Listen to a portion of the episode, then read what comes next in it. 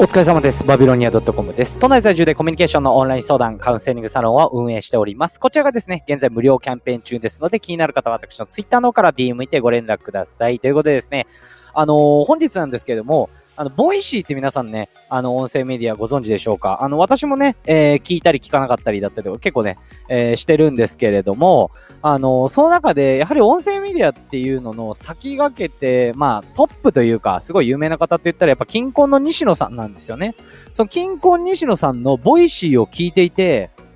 あ、これだわ、やっぱり、みたいなね、ことを、あの、ちょっと感じたことがあったので、それについてね、今回ちょっとお話しさせていただこうかなと思います。はい。それでは参りましょう。バービートーク、スタート。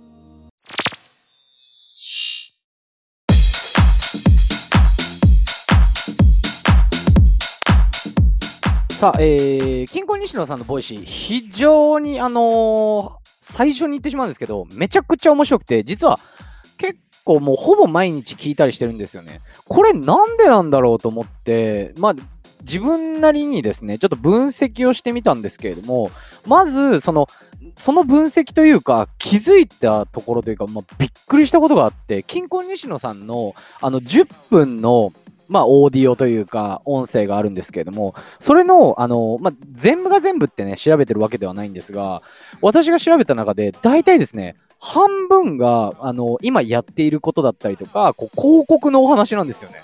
これびっくりして、はい。で、あの、広告が半分なんですけども、なんですが、再生回数はずっと Voicy の中で一番なんですね。さらには右肩上がりだと。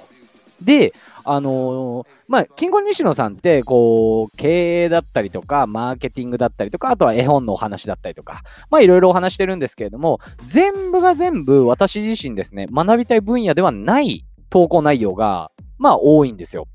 なんでなんですけれども、なぜか聞いてしまうんですよね。はい。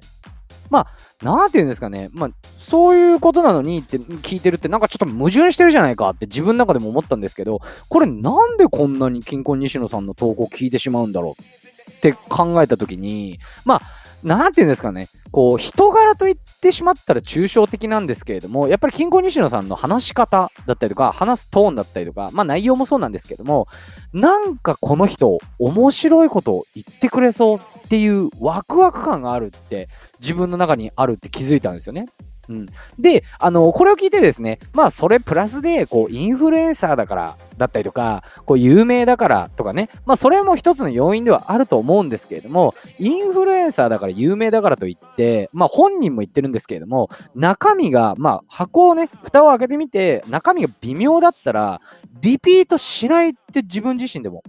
思ったんですよね。うん。まあなんか恋愛でもあるじゃないですか。結構ね、こう、スタートはこう、外見がめちゃめちゃタイプって言って、えー、1ヶ月後ぐらいに付き合い始めたって言ってるカップルあの、続いてる試しないですよね、大体。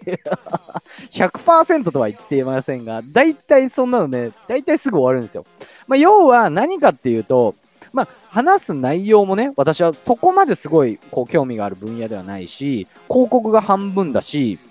でもなぜか聞いてしまう。っていうことを加味したときにいろいろ考えていった結果、結局、人は人で選んでると。まあ人っていうのは人柄だったりとか、さっき言ったようにね、なんかこの人面白いこと言ってくれそうだなとか、まあ話し方が好きとか、声が好きとか、まあ、そういうね、人間の内面の部分も音声は見てるんじゃないかな。まあ YouTube とかももちろんそういうのもあると思うんですけれども、まあそういった部分で、まあ選んでる率が高いんじゃないかっていうですね、えー、ちょっと今回ですね、キンコン西野さんの Voicy を聞いて、あの自分自身ですね、毎日ほぼ聞いてるんで、まあそういった部分で気づいた点ということで、今回ですね、えー、お話しさせていただきました。もちろんですね、あの、話す内容とかも非常に重要ですし、キンコン西野さんの場合ですと、内容もね、非常に面白いんですよ。うん。ただ、私自身ね、これを今勉強してるかって言われたらそうではないのに、あの、なんで聞いてしまうんだって言ったら、やっぱりその部分も非常に重要だと。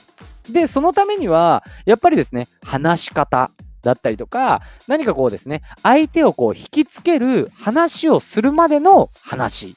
だったりとかね、非常にこういったトークだったりとかも、まあ、あの、その、金婚西野さんなんかで言うと、お笑い芸人、お笑いっていうもう喋りで、えー、飯を食ってくっていうのをもう20年ぐらいですか？やられてる方なんで、もうそんなのはね、もう熟知してると思うんですよ。勉強もされてるだろうし。